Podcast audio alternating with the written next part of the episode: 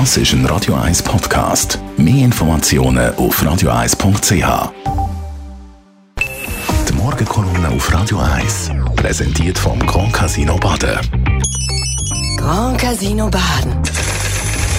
Baden im Glück. Guten Morgen, Herr Leider-Gerber. Guten Morgen, guten Morgen miteinander. Ich habe mir mal ein bisschen überlegt, was wissen wir denn eigentlich von der Ukraine, wo jetzt so im Zentrum vom Interesse und von dem Konflikt und von der Aggression äh, von Russland steht.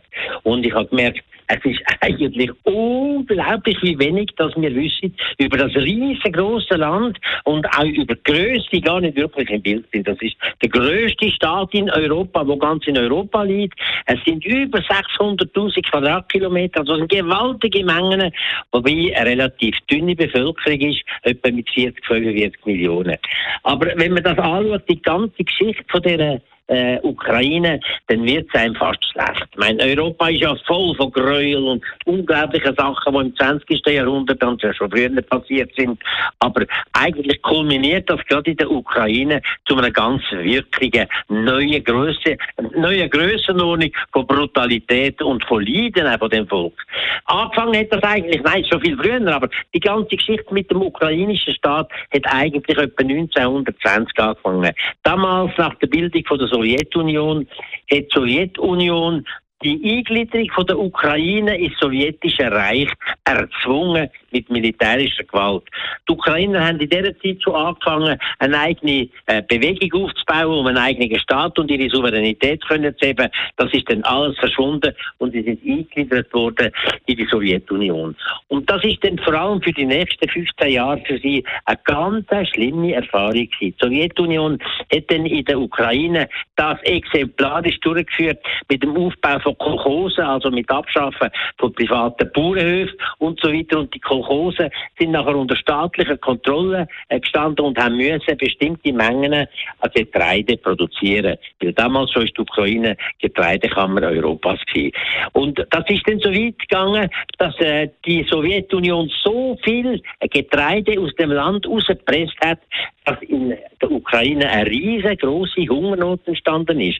Äh, man schätzt, dass damals etwa 6 bis 7 Millionen Ukrainer an Hunger gestorben sind. Die Eltern haben ihre Kinder in der Städte ausgesetzt, in der Hoffnung, es sagt jemand zu denen schauen. Äh, so wie jetzt haben nachher die Kinder wieder aufs Land transportiert und haben sie sterben und so weiter. Also die ganz furchtbar schlechte, schlimme Geschichten aus dieser Zeit. Äh, gleichzeitig bei dieser Hungersnot haben die Sowjet aus der Ukraine noch Millionen Tonnen jedes Jahr an Getreide ins Ausland exportiert, um sich die entsprechenden Devisen zu verschaffen. Der Hunger ist dann durch das immer noch größer geworden und hat wirklich katastrophale Ausmaße angenommen. Nach diesen Jahren, dann, äh, in den 30er Jahren, äh, ist, dann, äh, ist es nicht besser geworden. Dann ist nämlich Ende der 30er Jahre sind Nazi einmarschiert im Osten und sie haben äh, aus der Ukraine auch eine neue Kolonie gemacht, haben sie wollen ausbeuten und haben ganz grausam gewütet. Der riesen, riesengroße Programm gegen Juden und so weiter, Massenmord und so weiter und so fort. Also es ist nie mehr besser geworden. Aber interessant ist, wenn man dann die Geschichte anschaut, nach dem Zerfall von der Sowjetunion ist etwas passiert, wo man heute immer wieder ausblendet und wo auch die Russen ausblenden.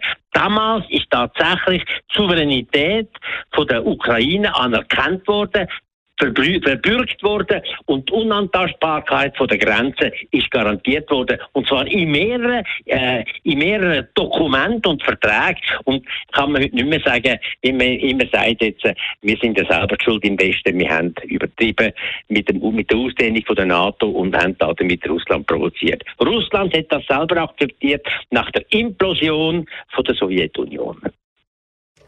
Danke vielmals, Elmar Ledergeber. Die Morgenkolumne mit dem ehemaligen Zürcher Stadtpräsidenten gibt es zum Nachlesen bei uns auf radio1.ch.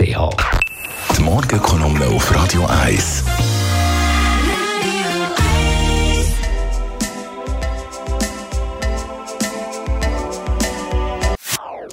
Das ist ein Radio 1 Podcast. Mehr Informationen auf radio1.ch.